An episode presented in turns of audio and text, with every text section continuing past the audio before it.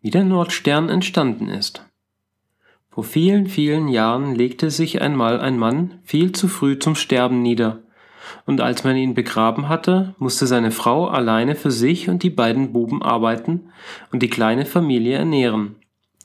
Der jüngere der beiden Brüder zeigte großen Fleiß und er wollte der armen, verwitweten Mutter helfen, soweit es seinen Kräften möglich war. Der ältere Junge jedoch war ein fauler Kerl. Der Notstand im Haus rührte ihn nicht weiter. Er ließ alles liegen und stehen und vergnügte sich auf seine Weise. Besonders gern trug er jeden Groschen, der in seine Finger geriet, ins Freudenviertel und ließ es sich dort gut gehen. Die Jahre vergingen, die Gesundheit der Mutter wurde allmählich schlechter und schlechter, und endlich musste sie sich zu Bette legen. Ihre Zeit auf dieser Welt neigte sich dem Ende zu. Der jüngere Bruder ließ ihr alle Liebe angedeihen. Jede freie Minute brauchte er für die Mutter. Der Große jedoch ließ sich in seinen Vergnügungen nicht stören und unterhielt sich weiter so, wie er es gewohnt war. Endlich schloss die Kranke die Augen. Es hatte keine Hilfe für sie geben wollen. Der jüngere Sohn war wie vernichtet. Er konnte nicht mehr richtig essen und auch die Arbeit wollte ihm nicht von den Händen gehen. So sehr trug er Trauer um die Mutter. Einige Tage nach dem Begräbnis sagte er zu dem Älteren, Bruder, unsere liebe Mutter liegt nun im Grab. Eine ganze Woche ist bereits vergangen. Wir müssen sie besuchen und für sie beten. Du kommst doch mit zu mir zum Friedhof, oder? Der große Bruder zeigte sich nicht erfreut, und er murrte. Was ist denn? Wir haben sie doch richtig eingegraben, und jetzt sollen wir schon wieder zur Grabstätte gehen? Das passt mir überhaupt nicht. Naja, gehen wir heute zusammen.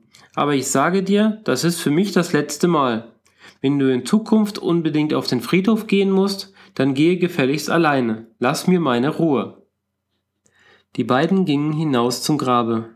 Der Jüngere dachte traurig an die Jahre, die er mit der Mutter verbracht hatte, und die Tränen liefen ihm über das Gesicht. Da zeigte sich auf einmal an der Ruhestätte eine alte Frau, die keiner der beiden Brüder jemals gesehen hatte. Und sie sprach mit sanfter Stimme Ihr möchtet wohl eure liebe Mutter wieder treffen. Da kann ich euch helfen. Kommt mit mir. Die Alte führte die Brüder durch den dichten Wald, Sie kamen durch Gegenden, die sie noch nie gesehen hatten, und endlich erreichten sie einen großen Fluss. Der war sehr breit, sein anderes Ufer war nicht zu erblicken, und sein Wasser floss reißend schnell. Es war kein Fluss, wie wir Menschen ihn kennen, es war ein Strom von einer anderen Welt. Am Ufer war ein kleines Boot angebunden, das tanzte auf den Wellen auf und nieder. Und die Alte sprach, Ihr beide müsst nun gemeinsam mit eurer ganzen Kraft das Schifflein auf die andere Stromseite rudern. Wenn ihr dort ankommt, dann könnt ihr eure liebe Mutter wiedersehen. Also steigt ein. Und merkt euch gut, die Bemühungen eines einzigen reichen nicht aus. Ihr müsst beide mit vollen Anstrengungen rudern. Nur dann werdet ihr die andere Seite erreichen können. Nach diesen Worten ließ sich die alte Frau im Boot nieder und machte es sich bequem. Danach stiegen die Brüder ein. Sie ergriffen die Ruder und unter den ermunternden Rufen der Frau strengten sie sich gewaltig an. Die Strömung des Flusses war jedoch sehr stark und das Schifflein machte keinerlei Fortschritte. Die Jungen konnten sich mühen, wie sie wollten, sie schienen nicht vorwärts zu kommen. Nach einer Weile wurde der ältere Bruder, der nur seinen Vergnügungen gewohnt war, recht müde und er ließ die Ruder aus den Händen gleiten. Man kann sich anstrengen, wie man will, aber an das andere Ufer drüben werden wir nie kommen. Ich habe keine Lust mehr. Wir werden die Mutter treffen, nun rudere doch.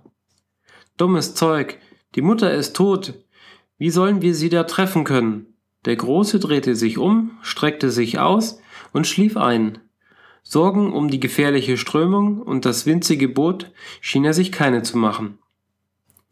Der Jüngere legte sich mit all seiner Kraft in die Riemen, denn er wollte so gern die Mutter wiedersehen. Hände und Füße wurden ihm wund, das kümmerte ihn nicht. Die Mutter war wichtiger, sie zu sehen, das wog alle Mühen auf. Aber sein Rudern ganz allein wollte nicht ausreichen. Das Boot wurde mehr und mehr abgetrieben, denn es war für einen Mann zu schwer, und der Ältere schlief ruhig und sorglos. Der Strom zog das Schiffchen langsam und unaufhaltsam zu einem tiefen, schrecklichen Wasserfall. Der Große schlief, die alte Frau zeigte ein ganz unbekümmertes Gesicht, und der kleine Bruder ruderte sich die letzte Kraft aus dem Leib. Die Strudel jedoch rissen und zerrten an dem Boot, und endlich schwebte es oben am Fall und drohte, jeden Augenblick hinunterzuschießen. Der junge Mann schrie entsetzt auf. Es soll in den Abgrund hinuntergehen. Ach Mutter, so hilf mir doch. Da richtete sich die alte Frau auf, sie umschlang den Jüngling fest und erhob sich mit ihm zusammen in die Luft.